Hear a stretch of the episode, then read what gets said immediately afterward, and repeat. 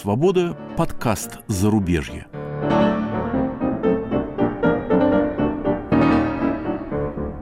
У микрофона Иван Толстой и Игорь Померанцев.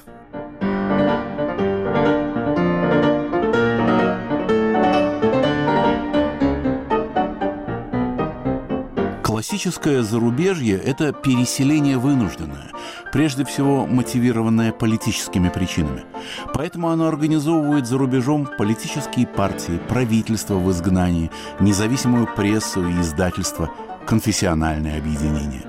Наш подкаст «Зарубежье» о свободной России и россиянах, вынужденных более столетия строить модель своей страны за рубежом – Индивидуальные судьбы, история политических и культурных свобод.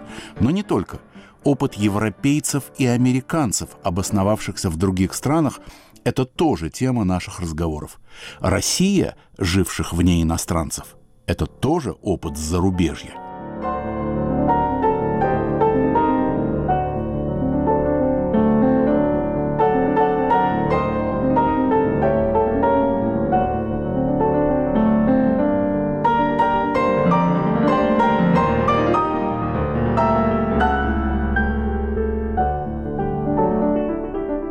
Наш собеседник сегодня художник Виталий Комар, несколько десятилетий работавший в тандеме с Александром Меламидом. Комар и Меламид – сооснователи соцарта. Виталий Анатольевич живет в Нью-Йорке. Виталий, в конце 70-х годов прошлого века немецкий кинорежиссер Фасбиндер сказал, что вот настоящий э, успех – это успех в Нью-Йорке. Вы примерно в это время обосновались в Нью-Йорке. Вот что значит успех в Нью-Йорке? Успех для художника, лично для вас? Мне кажется, все-таки центр сейчас переехал из Нью-Йорка в Лондон. А самые интересные новости и новые имена появляются все-таки там. Вы знаете, в XVIII веке даже русские художники приезжали в Рим. Центр был в Риме. Брюлов, Иванов создавали там свои шедевры после Академии. Потом центр, видимо, переместился в Париж, мы это знаем, 19 век. Затем он действительно перешел в Нью-Йорк. Мой опыт в Нью-Йорке связан с тем периодом, когда уже как бы начинался такой постпериод, который назвали постмодерн. Постепенно утрачивалось значение критики и увеличивалось значение коммерческих аукционов, потому что художники уже не могли шокировать публику новизной. Все попытки создать что-то новое оказывались повторением старого, как Экклезиас говорил. Ну и просто физически было уже трудно создать новые визуальные какие-то сочетания мазков, композиций, взглядов на мир. То есть авангард и модернизм утратил силу шокировать никто не мог создать что-то действительно новое. В этих условиях мы с Меламидом выдвинули идею концептуальной эклектики или анархического синтеза. То есть мы стали делать то, что не сделал Пикассо. Он менялся, но никогда не объединял картины, например, своего кубистического периода в диптихе и триптихе с другими периодами, например, там неоклассическим периодом или там с голубым или розовым периодом и так далее. То есть мы стали делать вот эти полиптихи разностильные то есть своего рода такая концептуальная эклектика. Нам казалось, это последний новый шаг. Умберто Эко, кстати, написал статью даже об этом. Это был, наверное, самый знаменитый из наших рецензентов. Эта статья появилась в 1976 году с нашей первой выставкой. Но сейчас, мне кажется, все-таки центр в Лондон перешел. Виталий, наш подкаст называется «Зарубежье».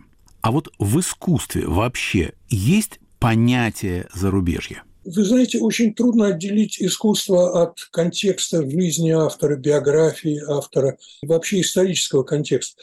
То, что мы называем красотой, мы видим в природе и видим в искусстве. И часто путаем это. Красота в природе, она вне исторического контекста. Вы помните, у Толстого там во время битвы князь видит облака, и они прекрасны. Облака могут быть над страшными вещами, над счастливыми вещами. Они всегда прекрасны. Это абстракция Творца, огромная, гигантская абстрактная картина Творца, неба. А в искусстве красота всегда связана с контекстом, в отличие от красоты в природе. Она связана с нашими знаниями о жизни автора. Очень важно, что он отрезал себе ухо или еще чего-нибудь, или убил кого-то, там Караваджо убил человека. Как рано он умер, какая его была трагическая или счастливая, как у Рубенса жизнь и так далее. Многие наши знания неотделимы, и мы проецируем на, на картину.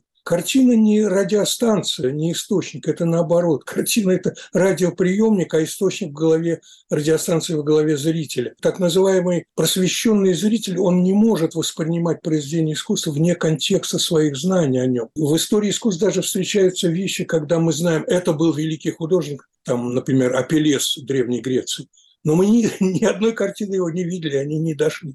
То есть мы верим только описанию э, Плиния старшего, а больше ничего мы не знаем. Я говорю о просвещенном зрителе. Конечно, есть люди, которые смотрят на картину как на природу, и это совершенно другой взгляд. Непонятно, как же тогда, мне непонятно, как тогда быть с облаками, изумительно нарисованными на холсте.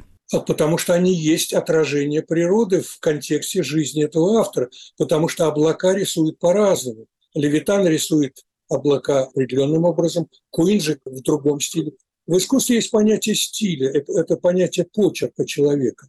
Поэтому мы смотрим не просто на красивую фотографию облаков. Когда мы смотрим на фотографию облаков, там нет дрожания руки художника. Даже в гравюре, которая печатается, там, Афорта Рембранта, мы все равно, даже в многотиражной гравюре, мы видим дрожание руки Рембранта, как этот штрих царапает медь предположим, резец и так далее. Индивидуальное восприятие – это не фотография красивых облаков. Князь видел фотографию своего рода, своего сознания – Наш глаз устроен как фотообъектив. Вернемся все-таки к вашему творчеству. Почему американская критика, галеристы, публика поняла и, более того, оценила вот ваши работы в стиле соцарт. Ну, я два слова скажу, как я понимаю, соцарт – это такой грандиозный гротеск, высокая пародия на советскую идеологию и живопись соцреализма. Ну вот, казалось бы, где Америка, а где Советский Союз? В тот период возникал детант. Мы сделали первую совместную работу художников российских, московских, с художником нью-йоркским знаменитым Дагласом Дэвисом. Космонавты летели в том году. Я думаю, сыграла роль вот этот интерес к России, детанта. Детант был первой ласточкой перестройки. Как и первой ласточкой перестройки была разрешенная выставка в Измайлово. Первая бесцензурная выставка были запрещены только, удивительные советские сочетания, были запрещены только религиозные темы и порнографические. Я думаю, мы вызвали интерес именно тем, что был интерес к России в то время. А соцарт – это было видение пропаганды как американской рекламы. И пропаганда, визуальная агитация советская, и капиталистическая реклама, вызванные разными причинами. В Америке это перепроизводство рекламы и вещей потребления, а в России перепроизводство идеологии и ее наглядной агитации и пропаганды наглядной их задача очень похожа. А, их задача толкать зрителя на некое действие, приобретать товары или верить в светлое будущее всего человечества, коммунизм. Вот такие перевертыши пропагандистские, они встречаются в рекламе. Прожив больше половины жизни в Америке, я могу назвать американскую рекламу и вообще западную рекламу как своего рода пропагандой. А советскую пропаганду я вижу как рекламу идеологии. Вы помните, когда и почему вы захотели оказаться в зарубежье? Вся история искусств в основном оперирует понятиями западного искусства. Все-таки русские художники создавали свои первые шедевры в Риме. Интересно, что самые главные сенсации сейчас уже не формальные находки в технике, в образе, в жизни, в стиле, в течениях, а самые главные сенсации, о которых пишут критики, это цены на аукционах. Вы знаете, в свое время пифагорейцы говорили, что миром правят числа. Потом одна из заповедей, и христиане ее подхватили, миром правит любовь. Но в мире искусств действительно любовь – это страсть коллекционеров, и она правит миром искусств. А числа – это цены на аукционах стали, и они правят тоже миром искусств. Допустим, вы сейчас смотрите со стороны на ваши картины, которым уже ну, полвека с хвостиком. Вы чувствуете как много времени прошло. Это похоже на зарубежье, но во времени, а не в пространстве. Я понял, я понял. Вы воспринимаете слово «рубеж» как э, поэтический образ, то есть граница. Границ действительно очень много, существует разных границ. Граница между сегодняшним днем и прошлым, граница между левым полушарием мозга и правым полушарием, которые как двухпартийная система, более, одна партия более левая, левая часть мозга заведует как бы эмоциональной частью, более эмоциональной, а правая более рациональной. Это как бы эквивалент и аналог английских консерваторов и либералов а, или американских демократов и республиканцев, где тоже левая, более левая и более правая двухпартийная система. Между ними тоже существует граница. Существует граница между настоящим, прошлым и настоящим и будущим. Причем это, конечно, парадоксальная история, потому что когда мы говорим «настоящее время» и «прошлое», мы имеем в виду под настоящим временем иногда год, этот год. Ну хорошо, мы говорим настоящее время, имея в виду сегодняшний день, но уже сегодня утро прошло, часть дня прошла. Хорошо, секунда, но часть секунды прошла, когда я говорю, она постепенно проходит, а часть пройдет. То есть настоящего времени не существует. Существует только границы. Эта э, граница действительно существует но она именно за счет непонимания того, что нет настоящего времени. То есть практически мы не живем, так сказать. Мы вспоминаем и э, прошлое или планируем будущую секунду. Картины молодого Комара как-то аукаются с вами сегодняшним? Ну, конечно, безусловно, я продолжаю очень многие линии. Ведь Соцар довольно рано понял эклектику идеологическую, которая была в Советском Союзе. А советская идеология была очень эклектичной. Когда мы стали делать концептуальную эклектику, это уже в первых работах соцарта, например, встреча Беля с Солженицыным на даче у Ростроповича. Там были использованы все стили истории искусств. И дальше мы сделали работу, которая поставила в свое время рекорды цен на аукционах наших там дошло, по-моему, до миллиона. Это уже был многостильный полиптих, там более сотни размером со слайд миниатюр «Жизнь нашего современника». Эта работа во многих музеях демонстрировалась, даже в Лувре, даже в музее Модерн Арт Оксфорд и в Помпиду и так далее. Это была очень важная работа. И я сейчас продолжаю, в частности, делать диптихи, триптихи, иногда полиптихи тоже. Но диптихи меня больше привлекают, потому что они мне напоминают двухпартийные системы. Мне кажется, что то, что сегодня в России создалось, это многопартийная система демократии, в кавычках, которая ближе к Южной Америке. Там очень важна роль церкви в католической случае и очень много криминальных элементов, сливающихся с тайной полицией, правит. Это совершенно особый южноамериканский тип капитализма. Это не европейский тип капитализма. И мне кажется, Россия могла бы спасти двухпартийную систему, то есть своего рода диптик. Я сам себя чувствую диптиком всю жизнь, потому что мой отец родился в семье с христианскими традициями, а мама в семье с традициями иудаизма. И я тоже чувствую себя диптиком своего рода. Даже триптихом, потому что оба и мама, и папа были военные юристы и члены коммунистической партии. Но это уже личный, личный, так сказать, дуализм. Я вижу вот эту вот странную эклектику в нашем мозгу, уживаются страшные противоречия.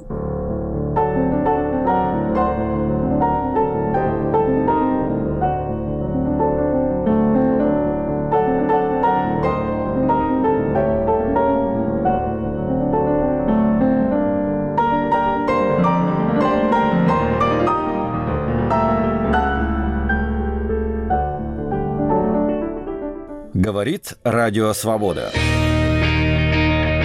Круглосуточный прямой радиоэфир и аудиотека лучших программ и подкастов «Свободы» на YouTube-канале «Радио Свобода Live».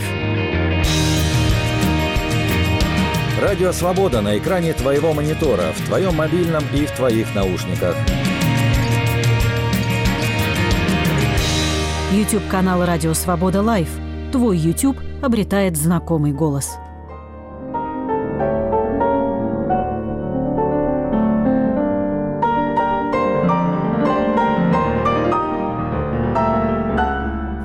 «Свобода» подкаст «Зарубежье». Ведущие Иван Толстой и Игорь Померанцев.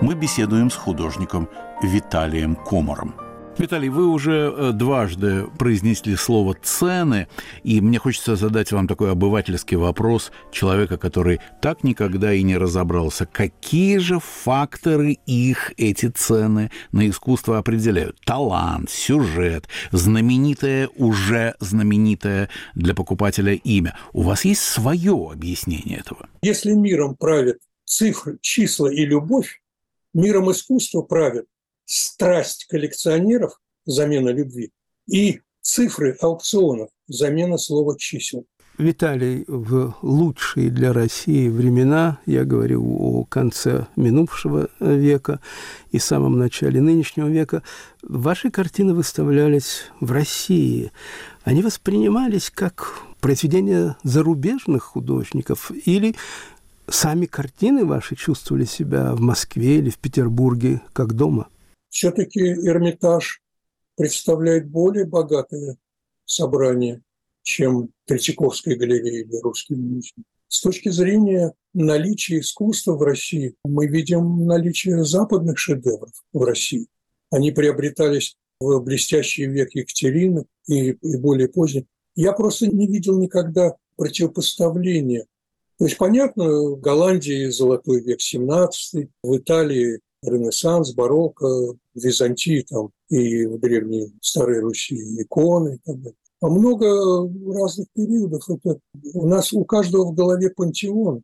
Вы помните, что одно из немногих хорошо сохранившихся произведений архитектуры в Древнем Риме был пантеон, только потому что там стояли изображения многих варварских идолов, варварских богов, не только богов Древней Греции Древнего Рима у каждого варвара, разрушавшего Рим, там была своя святыня.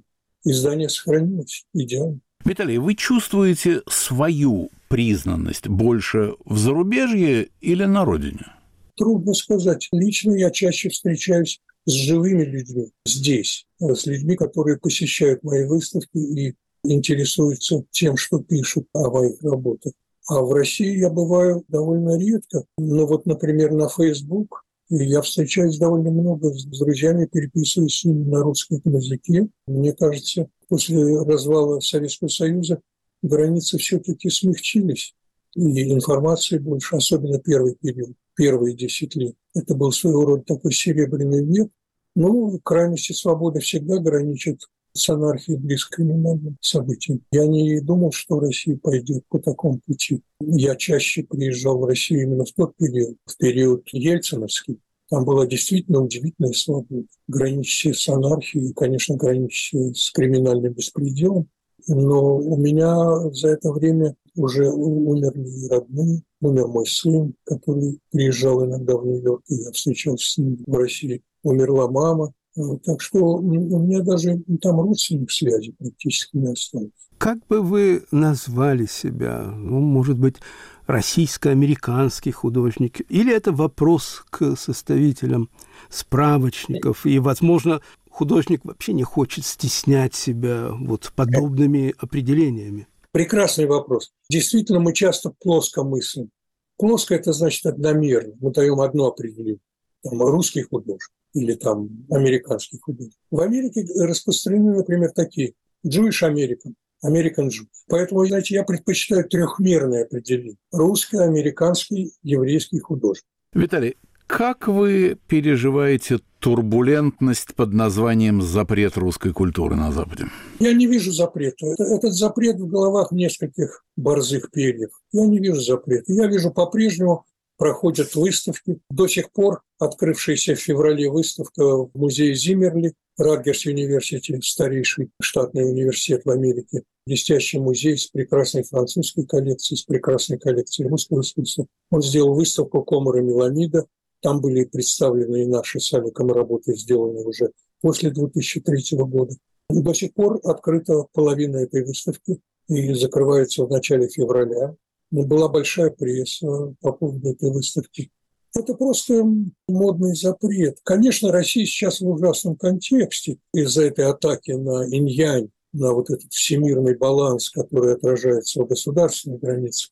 Но это начала даже не Россия. Вот это братья-славяне начали уничтожать друг друга уже со времен Милошевича, уже в прошлом. И вот это зверское нападение, конечно, это, безусловно, поставило Россию в ужасный контекст. Несколько выставок в Лондоне было отменено, просто российских выставок в частности, вот у Сачи и Сачи, да, это неизбежные реакции на, на агрессию. Вы можете называть агрессию, конечно, не агрессией, но от этого суть не меняется. Виталий, вы сказали, что несколько ваших близких умерли в России. Смерть, что это за зарубежье для вас, как для художника? Совершенно верно. Поэтически это можно назвать зарубежьем. Существует рубеж, конечно, нашей жизни смерти, рубежи нашего рождения.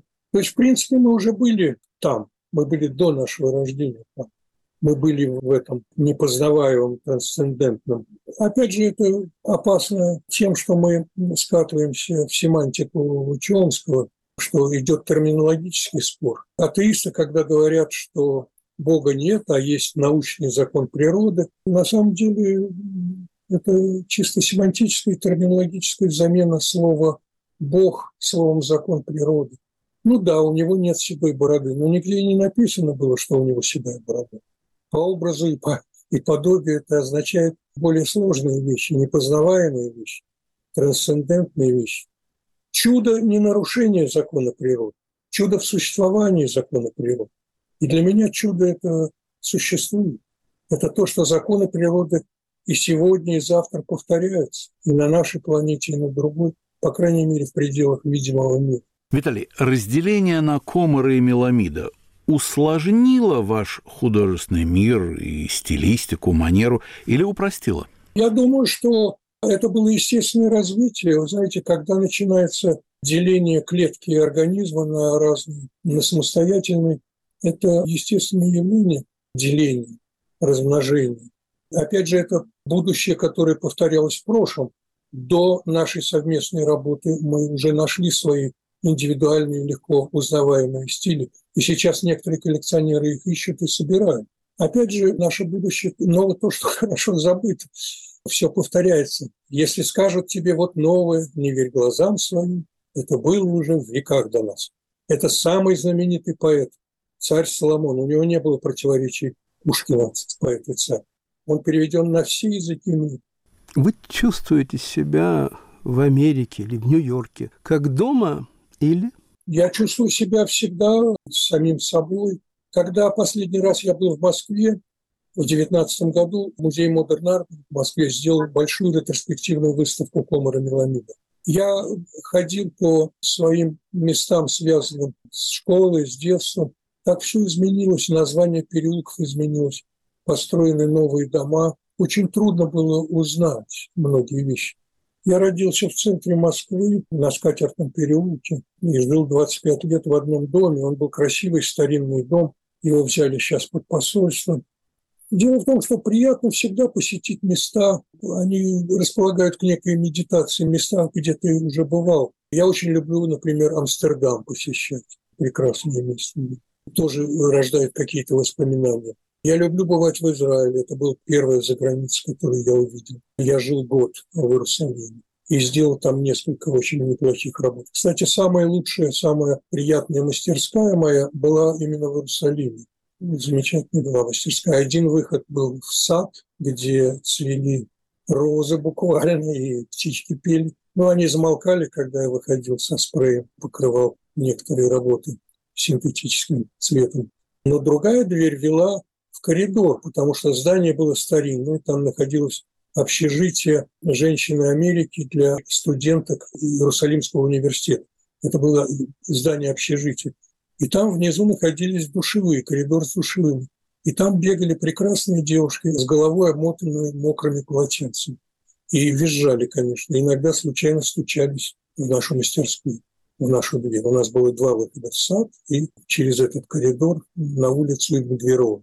Это самый старинный район Иерусалима. Там очень красивый район. Там уже селились в XVIII веке иммигранты, евреи из Америки. Виталий, огромное спасибо и счастливых путешествий в разные зарубежья, в фигуральном и в прямом смысле. Спасибо. Огромное, Виталий, и желаю вам по-прежнему веселых гурий и ярких роз. Спасибо. Нашим собеседником сегодня был художник, сооснователь соцарта Виталий Комар. И в завершении наша традиционная рубрика «Писатели о зарубежье». Сергей Довлатов. Жизнь моя долгие годы катилась с востока на запад. Третьим городом этой жизни стал Нью-Йорк. Нью-Йорк — хамелеон. Широкая улыбка на его физиономии легко сменяется презрительной гримасой.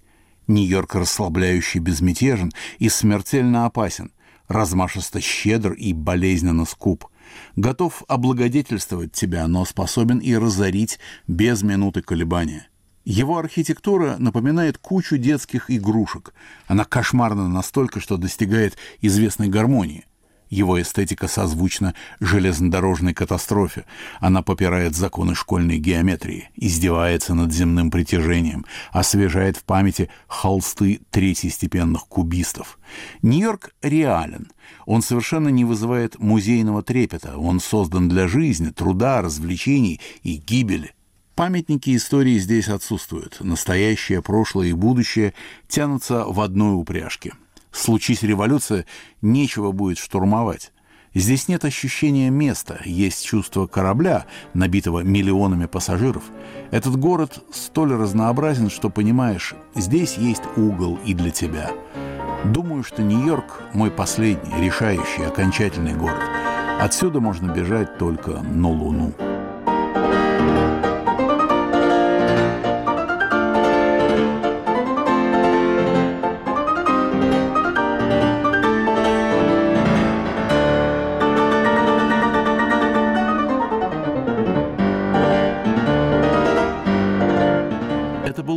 Подкаст «Зарубежье», который ведут Иван Толстой и Игорь Померанцев. Слушайте и подписывайтесь на нас на всех доступных вам платформах.